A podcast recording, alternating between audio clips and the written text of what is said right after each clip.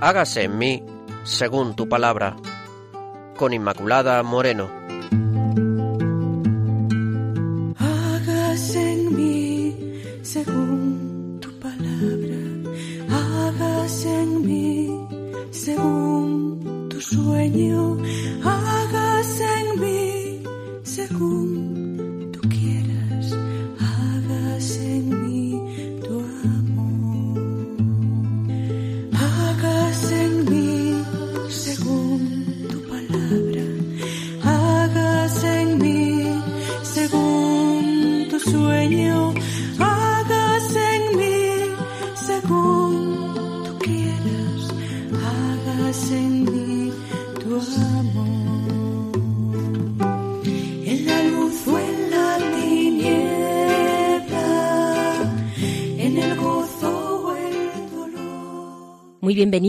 Oyentes de Radio María, al programa Hágase en mí según tu palabra. Y les recuerdo, aquellos que formamos parte de este equipo, Marisa López, que está con nosotros. También tenemos al padre Carlos desde Burgos, sacerdote salesiano, y quien les habla, como ya saben, Inmaculada Moreno. Deseamos que este programa les ayude a profundizar mucho más en la palabra del Señor. Claves para leer la Biblia.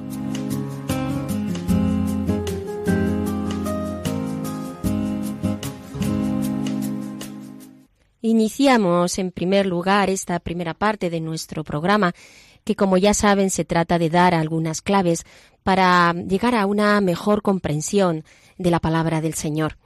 Y hoy lo vamos a hacer viendo la lengua en la que está escrita la palabra del Señor, las características y los manuscritos y, por otra parte, cuáles son las versiones de la Biblia. Algunas cuestiones que ya digo creo que nos pueden ayudar en esta comprensión de la palabra.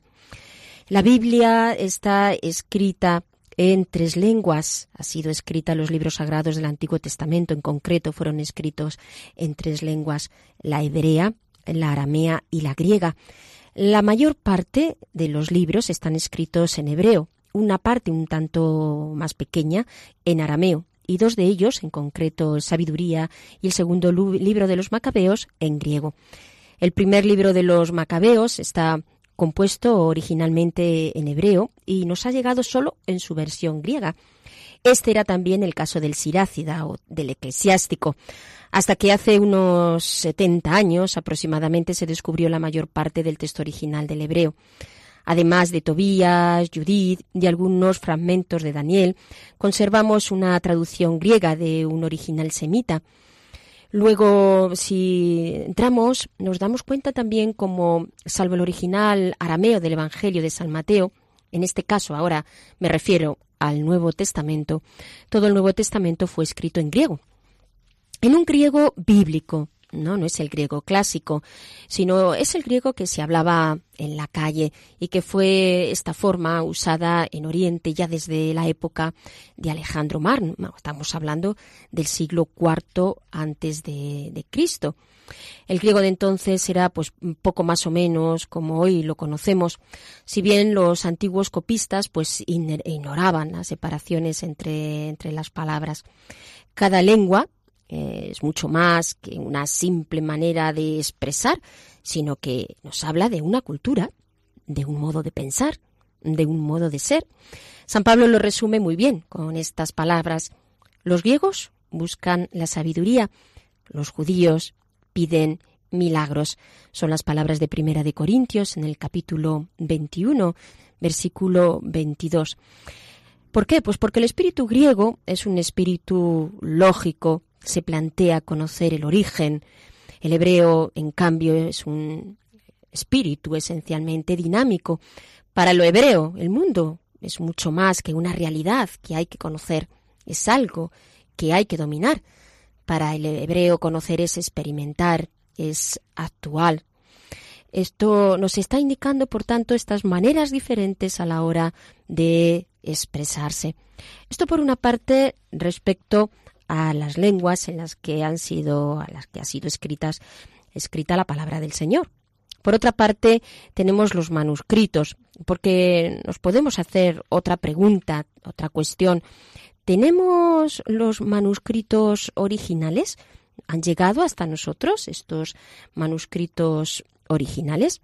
Tengamos en cuenta que los eh, primeros mm, vestigios, me refiero a los primeros vestigios de escritura, vienen del sur de Babilonia y se remontan a la época de los sumerios, es decir, en torno al 3500 antes de Cristo. ¿Y cuál era el material sobre el que se escribía?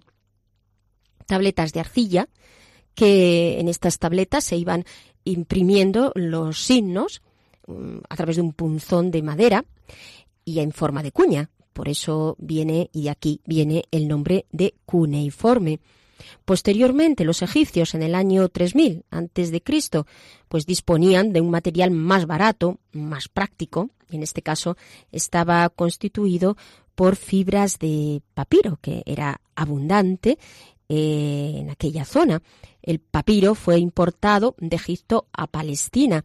Se llamó después eh, también en el siglo II antes de Cristo se conocerá un material más consistente y más caro de piel curtida y, y pulida que se llamó pergamino porque hacia el año 100 antes de Cristo se perfeccionó este material en la ciudad de Pérgamo. Como vemos, va evolucionando también el soporte donde se pone eh, aquella, el, lenguaje para la, transmisión de lo que eran los, escritos. También, primitivamente, las hojas de papiro o de pergamino se unían unas a otras a través de, rollos. La liturgia judía pues, ha permanecido fiel a, a este, a este uso. Así se iba formando lo que actualmente llamamos un cuaderno. Para escribir sobre el papiro, pues se usaba como instrumento el tallo de la misma planta.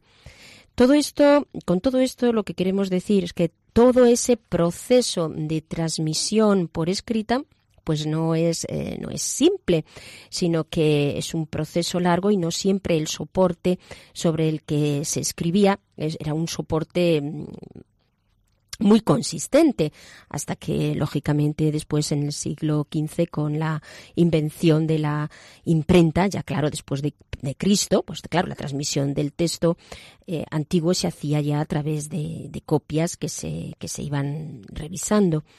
La cuestión está es que hasta los descubrimientos de nuestro siglo, los manuscritos hebreos más antiguos de que disponíamos eran del siglo X después de Cristo sin embargo, entre los años 1947 y 1956, con el descubrimiento de los manuscritos bíblicos en las cuevas del Qumran, en la ribera occidental del Mar Muerto, pues se abre un nuevo capítulo en la historia del texto hebreo del Antiguo Testamento. El descubrimiento más famoso es este, el de las cuevas del Qumran, donde se encuentran en grandes vasijas en su interior rollos de la Biblia hebrea, que estaban cubiertos de betún, que estaban envueltos cuidadosamente en tela, manuscritos que tienen y contienen todos los libros del Antiguo Testamento, a excepción del libro de Esther, Judith, 1 y 2 Macabeos, Baruch y Sirácida, y Sabiduría, perdón, y que pueden datarse entre el 150 y el año 70 después de Cristo. Lo cierto es que estos eh, fragmentos estaban tal cual como ya se conocían. No se ha cambiado prácticamente nada. Y aquí que tengamos esta em, confianza eh, y esta fidelidad que se ha ido realizando a través de la transmisión de estos escritos. Tenemos, eso sí, una serie de códices que conservamos, que no son originales, sino que son eh, copias. Entre los más importantes, por ejemplo, destacan el Vaticano o el Sinaítico, el Códice Alejandrino y el Códice de, de Fren, entre los más los más destacados. En el caso de los libros del Nuevo Testamento, bueno, pues los libros del Nuevo Testamento, sus copias se escribieron en papiro y más tarde en pergamino. No es raro que los originales pues también se hayan perdido. Luego se continuó con el uso del rollo, especialmente para los papiros, pero llegó a imponerse lo que es eh, el códice. La transmisión del texto griego del Nuevo Testamento se ha realizado de dos maneras directamente en códices y papiros e indirectamente pues a través de las versiones, las citas de los santos padres y de los escritores eclesiásticos. Tengamos en cuenta la importancia de las citas de los escritores eclesiásticos, que además son muy abundantes y que presentan una gran utilidad a la hora, sobre todo, pues de fijar la cronología de los textos. En cuanto a las versiones de la Biblia, hemos visto en primer lugar la cuestión de las lenguas en las que está escrita la Biblia. En segundo lugar, eh, cómo ha habido esta transmisión del texto a través de los distintos soportes que a lo largo de la historia de la humanidad han sido los que eh, han llevado esta, esta transmisión del texto bíblico. Y en tercer lugar, lo que son las versiones de la Biblia. Mm, desde época muy antigua, una de las eh, primeras versiones, la más célebre entre las versiones griegas, es la llamada de los 70, que está hecha en Egipto entre los siglos III y II antes de Cristo, porque los judíos de Alejandría, conociendo mal el hebreo, pues necesitaban una, una traducción. Esta versión griega pues obtuvo un éxito muy grande y la inmensa mayoría de las traducciones en otras lenguas proceden de esta de los 70.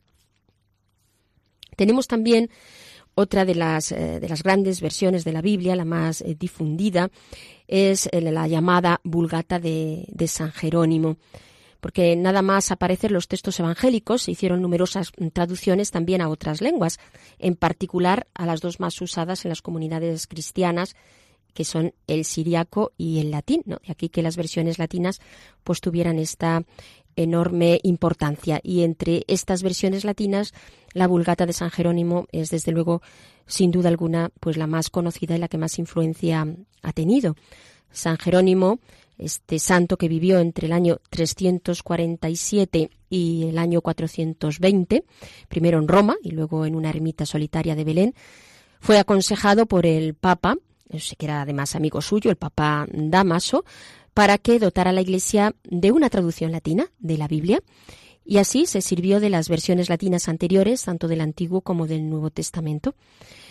Ante algunas dificultades derivadas de las diferencias textuales, pues opta por traducir directamente el texto hebreo del Antiguo Testamento al que se llamó así, la Vulgata de, de San Jerónimo tuvo muchísimo éxito, supuso el abandono de las antiguas tradiciones latinas y poco después del Concilio de Trento pues apareció ya una edición oficial encargada por el Papa Clemente VIII. Mm, el Papa Pablo VI instituyó la Pontificia Comisión para la Neovulgata con la finalidad de dotar a la Iglesia pues, de una edición latina de la Biblia para el uso litúrgico. En fin, todas estas cuestiones y estos datos lo que nos están queriendo decir es la integridad del texto bíblico y la fiabilidad, desde luego, del texto bíblico que hoy, que hoy tenemos, porque la Iglesia conserva este depósito, que es el depósito de la revelación y que está contenido en la Sagrada Escritura. Y por lo tanto, su integridad es un hecho histórico, porque podemos conocer esto no solo por el testimonio del magisterio eclesiástico, sino también siguiendo la historia del texto sagrado, sobre todo pues a través de los manuscritos de las versiones mm, antiguas.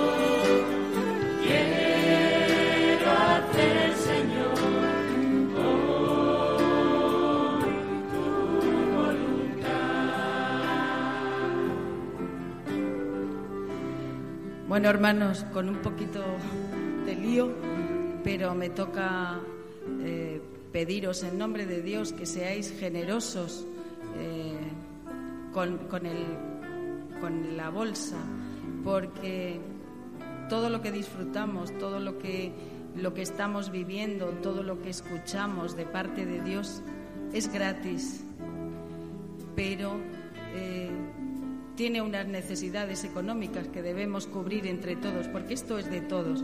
La renovación somos todos y todos tenemos que aportar en la medida de nuestras posibilidades lo que podamos. Así que os pido en nombre de Dios que seáis pues generosos, que deis en la medida que recibís eh, y Dios lo da todo. Así que pues dad todo.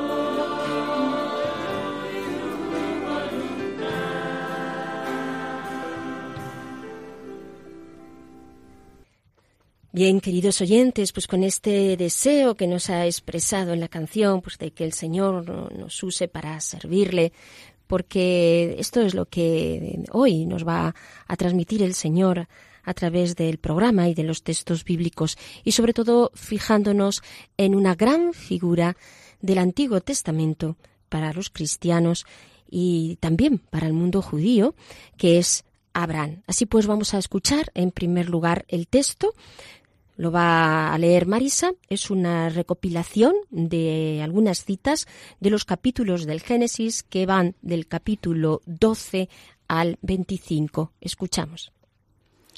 El Señor dijo a Abraham, Sal de tu tierra, de tu patria y de la casa de tu padre, y vete al país que yo te indicaré. Yo haré de ti una gran, un gran pueblo, te bendeciré y engrandeceré tu nombre.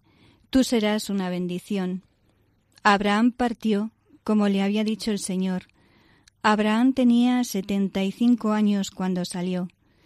Tomó consigo a Sara, su mujer, y a Lot, su sobrino, con todas las cosas que poseía, y se pusieron en camino hacia la tierra de Canaán. Los cananeos habitaban entonces en el país. El Señor se apareció a Abraham y le dijo, Yo daré esta tierra a tu descendencia. Hubo un hambre en aquel país y Abraham bajó Egipto.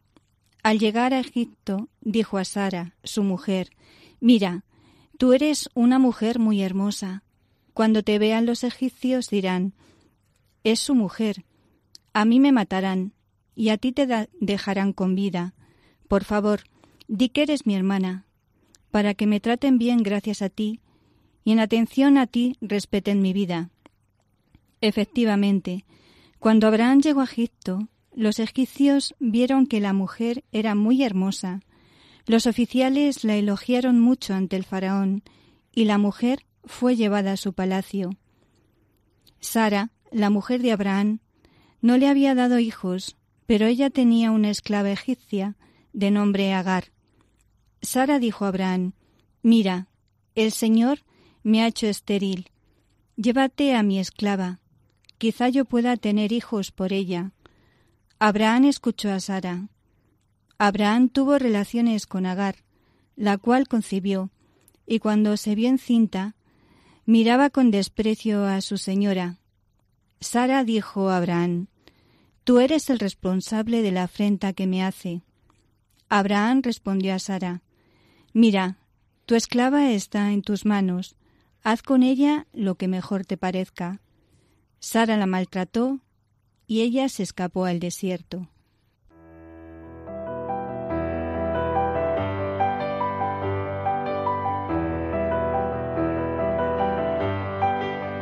Dios al encuentro del hombre.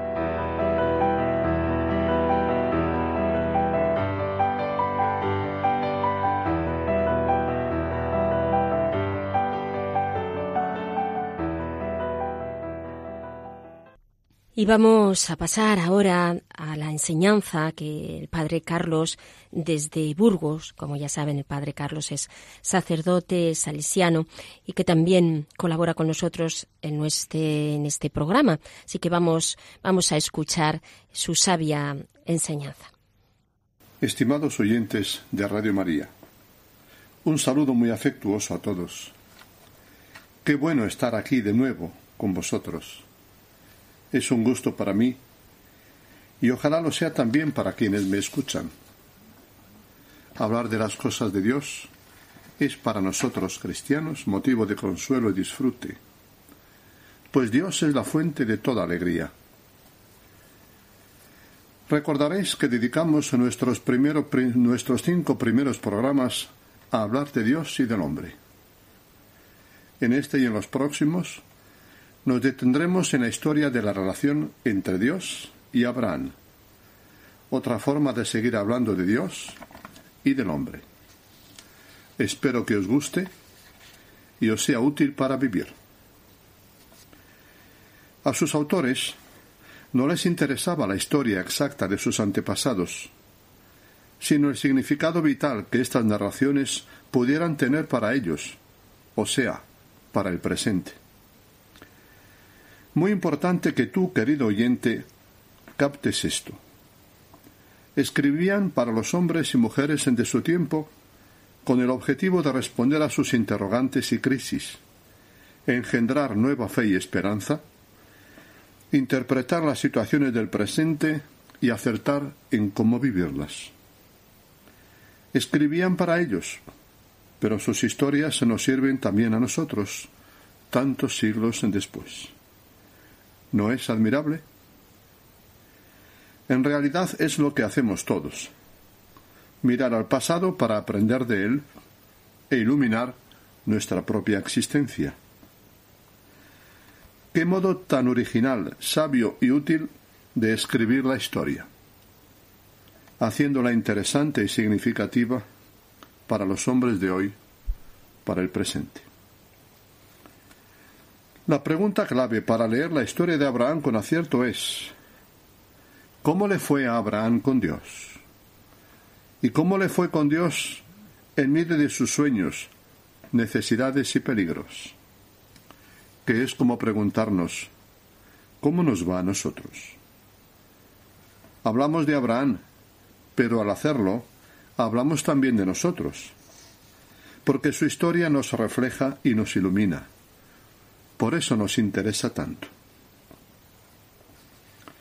Se trata, pues, de ver cómo nos va con Dios en medio de nuestros sueños, necesidades y peligros, los propios de nuestro tiempo y de nuestra sociedad. Es lo que os ayudaremos a hacer, queridos amigos, y en este, en este y en los próximos programas. Millones de hombres y mujeres de todas las razas han dejado sus países y cruzado mares y desiertos, fronteras y alambradas, buscando un futuro en tierras extrañas. Millones de ellos, jóvenes y no tan jóvenes, salgan o no de sus casas, anhelan un futuro mejor. Seguridad, una profesión y un trabajo, fundar un hogar realizarse y ser significativos en este mundo. Detrás de todos los pasos de los seres humanos, no hay siempre una necesidad, un sueño o unas expectativas. el anhelo y la búsqueda de algo, de una tierra nueva. Es lo que movió a Abraham a ponerse en camino buscando una tierra donde asentarse. Como a millones de seres humanos, emigrantes de todos los tiempos, su interior le empujó a salir de su tierra y parentela, en busca de un futuro mejor en otros espacios. Se arriesgó a dar un giro a su vida y emprendió un viaje hacia lo nuevo y desconocido, posiblemente tras muchos titubeos. Abraham es el símbolo del ser humano en búsqueda permanente. En adelante vive en tiendas, de acampada en acampada. Tan pronto instala su tienda para tener un respiro y descansar, como la levanta para seguir caminando. ¿No es esta la vida de todo hombre y mujer? ¿No es la vida de todo hombre y mujer una itinerancia, una existencia nómada? Eso vale para Abraham, pero también para el hombre o la mujer del siglo XXI. Aunque viva toda la vida en un rascacielos, trabaje en la misma profesión y tenga seguros por todos los costados. El ser humano está siempre reinventando la vida, afrontando incertidumbres y buscando seguridad. Siempre sorteando peligros y oteando caminos de futuro. Aunque no viva una itinerancia geográfica o sociolaboral, ningún ser humano escapa de vivir una itinerancia personal existencial preocupación por el futuro, insatisfacción por el presente y búsqueda de otra cosa, intentos por aquí y por allí, titubeos en el corazón. El ser humano se siente urgido siempre, siempre a ir más allá de sí, hacia nuevas metas. La búsqueda de tierras nuevas y de un futuro nuevo la Biblia lo interpreta en clave creyente como llamada de Dios. Dijo Yahvé a Abraham, Sal de tu tierra y vete a la tierra que yo te mostraré. Detrás de su decisión de dejar su tierra y caminar hacia lo nuevo y desconocido estaba Dios, el Dios de Abraham.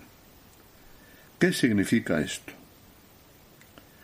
significa que Dios llama a través de las necesidades de la vida, invita a través de las urgencias del interior humano, sugiere a través de las voces silenciosas pero sonoras del propio corazón. Un Dios en el que se puede confiar. Abraham es invitado a dejar un pasado conocido y a marchar a una tierra desconocida Dios le ofrece un futuro diferente, futuro una vez, unas veces deseado, otras no sospechado ni deseado ni conocido. Dios aparece como inspirador de horizontes nuevos en la vida, como un creador de expectativas. Dios abriendo camino al ser humano hacia algo nuevo, hacia adelante y hacia arriba. El ser humano mira a corto plazo, el de su propia existencia. Dios mira a muy largo plazo, el de toda la humanidad. La insignificante vida de un desconocido seminómada errante va a jugar un papel determinante en los planes de Dios para la marcha de la historia entera. ¿Por qué Dios elige a Abraham si no es más que un beduino insignificante que vive bajo tiendas. Los humanos elegiríamos personajes brillantes, pero el estilo de Dios es diferente. Busca cambiar la historia escogiendo a los que no son ni cuentan a los, a los ojos de los hombres. ¿Es capricho o es sabiduría de Dios? Nos sorprende que sus planes pasen por uno que no cuenta entre los poderosos del mundo. Pero no es verdad que la historia, la real y más verdadera, la hacen a menudo personas de quienes no se espera nada. Hombres y mujeres irrelevantes ejercen un papel decisivo en la marcha de una familia, de un pueblo, quizá de toda una generación y hasta de la humanidad entera. Sin pretenderlo, inician un camino nuevo. Abraham es uno de estos. Salir de su casa significa para Abraham desapego, dejar cosas y personas, abandonar seguridades, partir y vivir en un continuo éxodo. Además, deberá afrontar la, provisionalidad de la existencia, la búsqueda permanente, el riesgo de lo imprevisto. En definitiva, tendrá que pagar un alto precio. Al salir de su casa, Abraham comienza una aventura que vivirá con otro, a modo de ese hombre y mujer que se han elegido y se arriesgan a vivir un proyecto común. Dios le ha elegido y quiere contar con él para sus planes. Pero esta elección no le dispensa del vértigo de la existencia. Consentir a la elección por parte de Dios, como toda opción, comporta, riesgo, pero no es un riesgo ciego, sino confiado. Dios va contigo y de él te puedes fiar. La historia de la relación de Abraham con Dios es, en el fondo, la de todo creyente con su Dios. La de un diálogo de dos libertades. Diálogo amigable y tenso a la vez. Tejido de confianza y desconfianza, de esperanza y aprieto, de fidelidad e infidelidad, de seguridad y crisis. Abraham emprende el camino fiándose de Dios. El ser humano ha nacido para confiar. Necesita fiarse de alguien. Abraham, según la Biblia, lo hace confiado en una triple promesa de Dios, de tierra, de hijo y de prosperidad promesas que Dios repetirá con frecuencia a lo largo de su vida. Responden a las aspiraciones de un hombre sin tierra, errante e inseguro, buscando un futuro, pero también las sobrepasan. Imposible conseguir tanto apenas con las propias fuerzas, solo si son don de Dios. Las promesas de Dios en realidad simbolizan los sueños de realización colmada que alimenta al ser humano de todos los tiempos, aunque tomen formas diferentes según las épocas y las culturas. Pero Abraham necesitará hacer un largo y costoso aprendizaje de fe y madurar en la misma. Hoy nos quedamos por aquí, estimado oyente. En nuestro próximo programa hablaremos de cómo Dios responde a los sueños y aspiraciones de Abraham y cómo a través de ello le enseña a confiar y le hace madurar en su vida de fe. Que la paz del Señor esté con vosotros y os acompañe siempre. Un abrazo personal a todos y a cada uno. Adiós. Bien, queridos oyentes, pues con este sabor que nos da la palabra, que es el sabor del Antiguo Testamento y de, Abraham, vamos también a decirle al Señor, Señor mío, aquí estoy, aquí estoy para hacer tu voluntad, haz conmigo lo que quieras. Señor, hemos estado en tu presencia te hemos dicho en esta noche que nos llenes. Tenemos deseos de ser llenados de ti, Señor.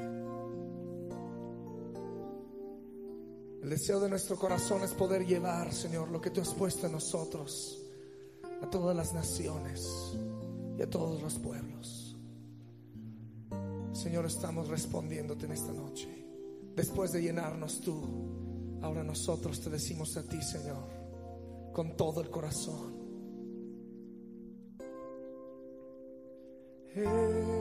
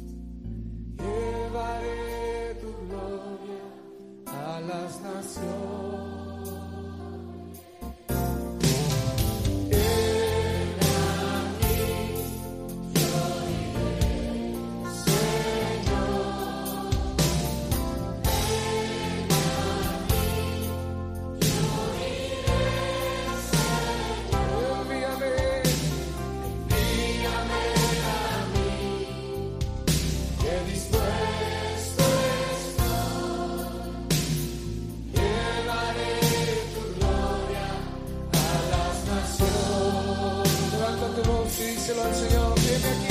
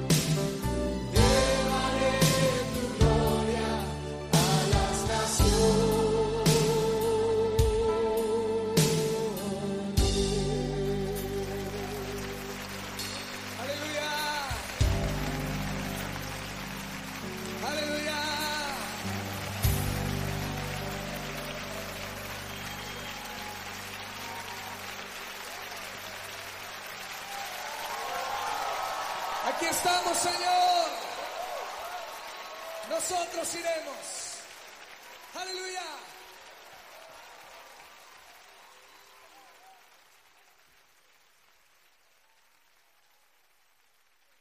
Y después de escuchar esta canción, Heme aquí, Señor, vamos a pasar, ya saben, a esta otra parte del programa que es en nuestro rincón bíblico, que, que ya saben lo lleva Marisa. Pero antes le queremos a todos recordar que especialmente en este tiempo de, Navidad, pues les animamos a todos ustedes a que participen y, colaboren con Radio María a través de sus donativos, porque ya saben que este, este milagro que es Radio María es el milagro que ha hecho el Señor, pero que lo hace también a través de todos ustedes, a través de su generosidad.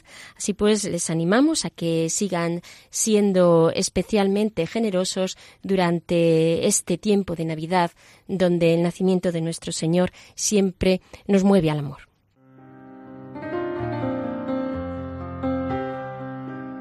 Rincón Bíblico.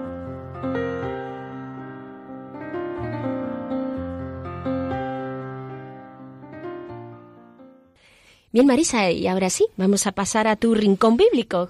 Cuéntanos. Sí, hoy es un rincón bíblico muy especial porque eh, tú has dicho que Abraham es una gran figura de la fe y la verdad que es una gran figura de la fe, pero también es el primer misionero como yo, como yo veo y como yo digo, ¿no? Es cuando le dice el Señor, sal de tu tierra. Y Abraham se puso en camino, ¿no? En esa salida a eh, llevar ese mensaje a otros pueblos. Pues hoy vamos a traer a los misioneros. Los misioneros que, como Abraham, han salido de su tierra eh, y son hombres y mujeres eh, que están dando todo y son grandes, grandes gigantes del Evangelio, como, como lo fue y como, como fue Abraham, ¿no? Y vamos a traer algunos de ellos a una misionera que está en el Congo, vamos a escuchar porque siempre sus testimonios nos hacen mucho bien. Y dice así, para mí decir comunidad es decir, mi pueblo, un todo único de familia, vecinos, fiestas, entierros, y todo ello al cobijo de la parroquia. Los valores humanos y cristianos de mi pueblo me iban formando al ritmo mismo con que comíamos el pan de cada día.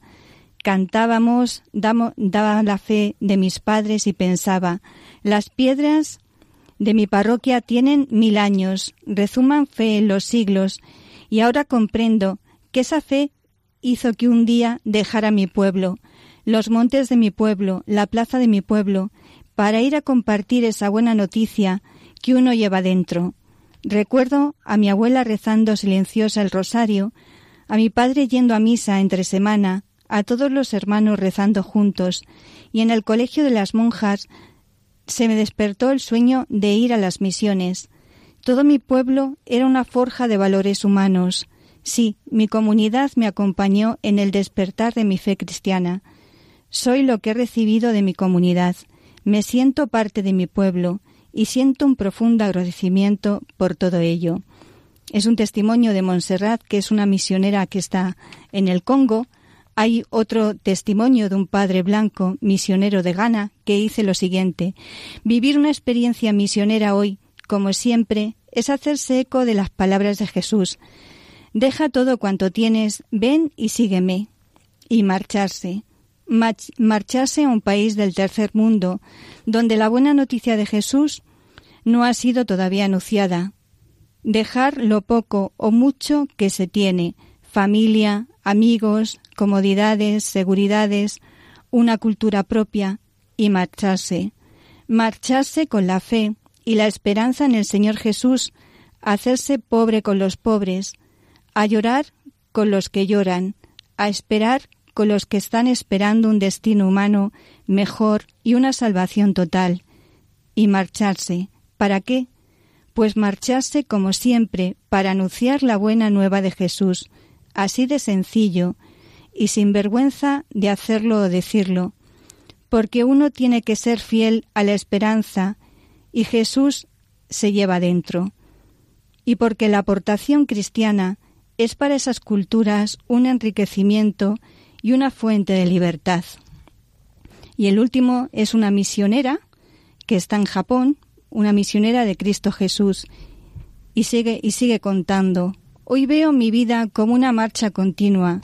Siendo iglesia misionera, he de ser peregrina. Dejé mi casa, mi familia, mis amigos, y aquí me he encontrado con casa, con familia y con amigos numerosos. Sé aprender a tener un corazón universal, cuando uno se olvida de su propia figura y va al encuentro con el otro y aprende de él.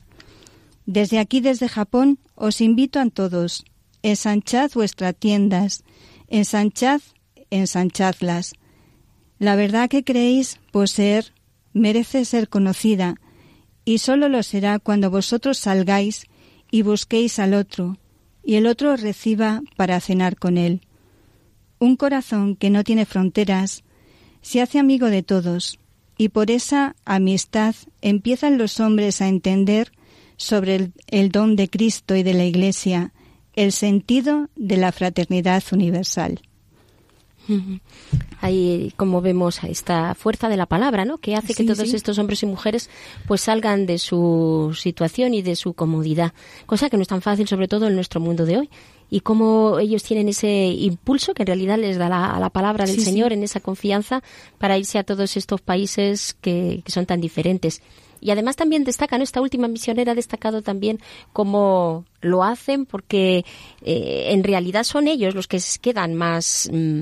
Enriquecidos por lo de la por lo que los otros dan no, no con esa decir bueno yo voy a darme sí yo voy a darme pero en el fondo también todo eso a mí mismo me enriquece. Como salir de uno mismo aunque no sea a lo mejor de ir de misiones sí sí nos sentimos llamados a ello pero que salir de uno mismo lo que es es una riqueza y quedarse encerrado pues es todo lo contrario porque a Abraham pues ya le costaría lo suyo después de tener una edad tener su mujer tener sus cosas y a esa edad ya pues apetece a uno ir a ninguna parte pienso yo no cuando estás establecido en las seguridades y cuando eh, lo tienes todo cómodo pues cuesta muchísimo, muchísimo salir, ¿no? Pero qué pobreza es quedarse ahí con las cuatro cositas que tenemos, con nuestras cuatro seguridades, cuando la gran riqueza, la gran riqueza es salir, como nos narra una de las misioneras, ensancha tu tienda, ensancha tu corazón para vivir esa iglesia universal, ¿no? Por eso yo creo que eh, los misioneros son esos gigantes de la fe que dan, que dan ese paso, que se van a otras culturas, que dejan sus seguridades, que dejan eh, sus comodidades, que dejan a sus familias y se lanzan en el sal de tu tierra que Dios dijo a Abraham.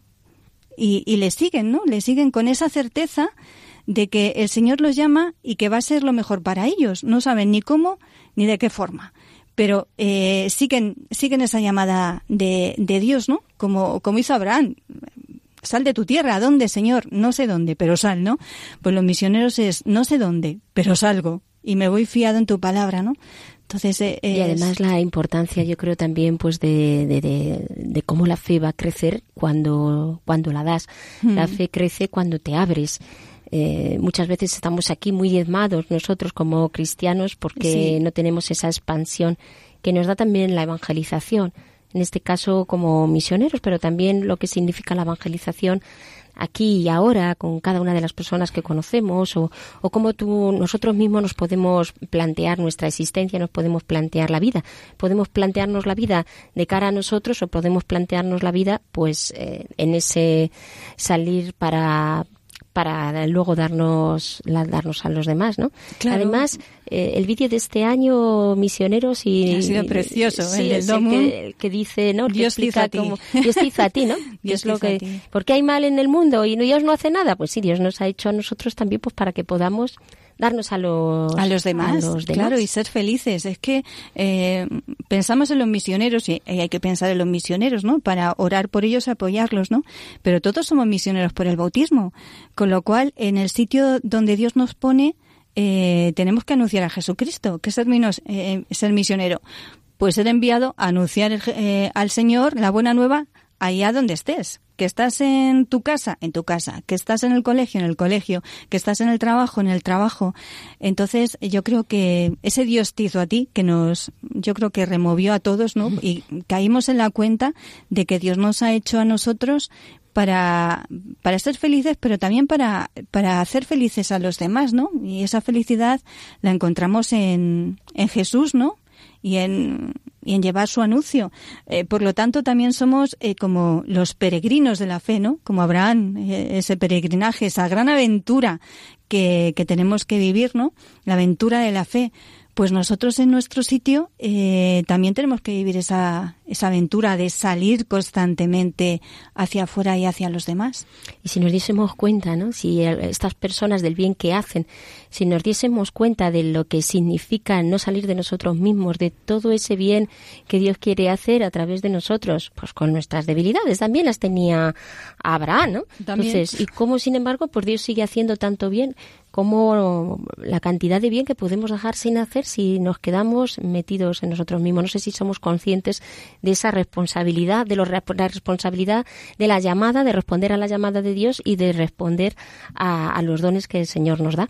Y también yo creo que podemos hacer otra aplicación más personal en el sentido de y más concreta, es decir, de en qué cosas o de, o de qué cosas puedo salir, porque seguramente que hay muchas cosas, muchos aspectos en nuestra vida donde estamos encerrados en nosotros mismos y entonces entonces eso también nos impide que todo eso pueda redundar eh, en el bien de los demás. en el bien de los demás, ¿no? Porque estamos llamados a ser apertura para Dios y apertura para los demás. Y de aquí está este empuje del espíritu para que tengamos esta apertura que, que, debemos de, al que debemos de ser, de ser fieles, ¿no? Eh, ¿A qué no me estoy yo abriendo? ¿A qué cosas tengo en mí mismo que, que me llevan a encerrarme y que no me llevan Y que no te dejan, no te dejan, claro, salir de, de, ti mismo, ¿no? Eh, tantas dificultades, tantas trabas, tantas comodidades o tantas heridas que podemos tener, ¿no? Pero, eh, como dice el Papa constantemente, somos una iglesia en salida Constantemente lo están diciendo, sal de tu tierra, sal de ti mismo, sal de tus circunstancias. Y además cuando salimos de nosotros, eh, salimos de ese, de ese estrechamiento que tenemos, con lo cual somos más felices porque nos olvidamos, nos dejamos un ratito ahí aparcados y entonces, eh, sí, nos ponemos en, en los zapatos del otro, como, como eh, se podía decir, ¿no? Eh, no, no sabes cómo es el otro hasta que no te pones en sus zapatos, porque cuando estás en ti misma, pues estás en los tuyos, ya te lo sabes, sabes de tus comodidades y, y, es un círculo vicioso, ¿no? Pero cuando sales, cuando te puedes poner en, en el lugar del otro, eh, yo creo que es ese ensancha ensancha tu corazón, ¿no? Eh, entonces, bueno, pues eh, somos somos más felices para para para para nosotros mismos y para los demás y lo que significa también pues de abrirse a las sorpresas de Dios, ¿no? Abrirse a la mm. aventura de, aventura. De, Dios, de cómo Dios eh, cada día pues es, mm, te sorprende, pero eh, si se ha tenido esa experiencia de la misión, te das cuenta cómo es una misión. ¿Verdad, Marisa? Tú también que has estado puedes hablar hablar de ello, cómo es una sorpresa eh, continua la que Dios te, te, te, ofrece y te manifiesta cada día y, y una sorpresa donde te puedes quedar pues encerrada incluso llorando por el sufrimiento que ves en los demás o te puedes puedes decir, bueno, pues Señor, ya aquí estoy, eh, me pongo en tus manos, hago lo que me pones en cada momento y tú ya me irás diciendo y de qué manera, porque las fuerzas me, me vienen de ti. Entonces la persona cómo se siente bendecida, ¿no? Se siente continuamente totalmente y además, sobre todo cuando las sorpresas eh, de Dios porque el gran sorprendente que nos sorprende es el Espíritu Santo. No tenemos que perder de vista que el protagonista de la misión es el, es el Espíritu Santo. Y muchas veces cuando los misioneros vienen, eh, yo, que tengo trato con ellos, y te empiezan a contar eh, cosas de cómo están en la misión, de cómo trabajan en la misión, eh, casos que han tenido con personas que han ido, pues bueno, pues ayudando a vivir en esa fe, o con los pobres incluso, cómo los evangelizan y cómo dan ese testimonio, porque también a nosotros nos tienen que evangelizar, ¿no? Esas son las sorpresas de Dios, ¿no? Cuando te dejas humildemente evangelizar por, eh, por otras personas que tú piensas que, que no tienen nada. Y es todo lo contrario, tienen la riqueza de, de Dios, por eso mismo, porque saben acoger. Entonces, eh, yo creo que Dios es sorprendente y sorpres eh, sorpresivo cuando realmente eh, nos abrimos y salimos a la misión. Yo creo que la palabra la palabra de Dios que nosotros estamos viendo en este programa, hágase en mí según tu palabra, la palabra de Dios es misionera. Porque como decía San Pablo, la palabra no está encadenada, con lo cual eh, tenemos que anunciarla hasta los confines de la tierra y, es una bendición para nosotros. Y además entendemos esto como la de salir de la tierra, es que toda la vida es un salir de nosotros mismos, ¿no? Porque eh, cuál es eh, eh, tu tierra, tus cosas, tu egoísmo, pero en realidad tierra aquí no tenemos ninguna, ni siquiera porque estamos hechos para el cielo, ¿no? Y vamos en ese en ese itinerario, con lo cual pues pues tenemos que salir pues para encontrarnos de forma definitiva con el Señor. Y no deja de ser un encuentro con el Señor cada día y cada momento todo lo que nos vamos mm, lo que vamos viendo y que lo que lo que nos vamos encontrando, ¿no? Y yo creo que también es bonito salir al encuentro del otro, no, otras culturas otras culturas que también nos vayan enriqueciendo, ¿no? Eh, porque si no, pues eso, nos quedamos metiditos y yo creo que lo bueno de los misioneros o los bueno, lo bueno de, ir a otros, a otros pueblos o a otras personas, bueno, si no hace falta irnos a otras personas, y ya en España tenemos otros pueblos, otras culturas, que, que no nos pongamos esos, esos muros, esos muros que a veces nos dan miedo, que a veces esto es mío, que a veces estamos un poco encogidos, sino eh, justamente abrirnos a toda esa riqueza que ya tenemos aquí. Sí, a veces son los muros de los prejuicios. Que, que, hacen que, que, veamos al otro como un, un enemigo a veces o algo en que me, que me puede atacar o que me puede quitar algo. Mucho de eso también yo creo que nos pasa con nuestra, en nuestra sociedad actual. Como vemos que las personas piensan de una, una manera tan diferente a como nosotros pensamos, pues puede producirnos como ese, ese efecto de hermetismo. Hmm. Tendemos a, a nosotros mismos a encerrarnos también como iglesia y a no abrirnos también a la riqueza que el otro nos, nos puede aportar. Porque incluso aunque piense muy diferente, sin embargo, siempre cada persona es un regalo que nos puede decir mucho si nos abrimos a un verdadero diálogo, claro, a un auténtico diálogo. Claro, es que todos no podemos pensar de la misma manera. O sea, es que Dios nos ha hecho a cada uno diferente y de distinta forma, justamente para tener esa riqueza y llegar a puntos de, diálogos y, a puntos de, enriquecernos con, otros aportes de otras personas. Si no es que eh, seríamos como uniformes, ¿no? Todos eh, de, con el mismo eh, uniforme y no daríamos esa variedad tan rica y tan bonita que, que ha hecho Dios en este mundo. Bien, queridos oyentes, pues con estas eh, palabras vamos a, a terminar el programa de hoy y les recordamos que pueden ponerse en contacto con nosotros pues a través del correo de hagas en mí según tu palabra arroba radiomaria.es. Muchísimas gracias por su atención y nos quedamos pues con este con este lema que nos viene de, de Abraham, sal de tu tierra.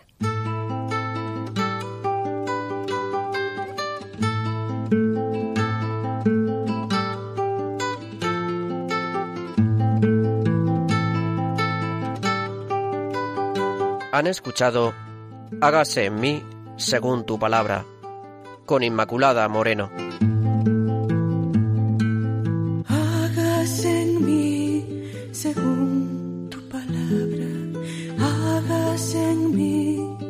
Según tu sueño, hágase en mí según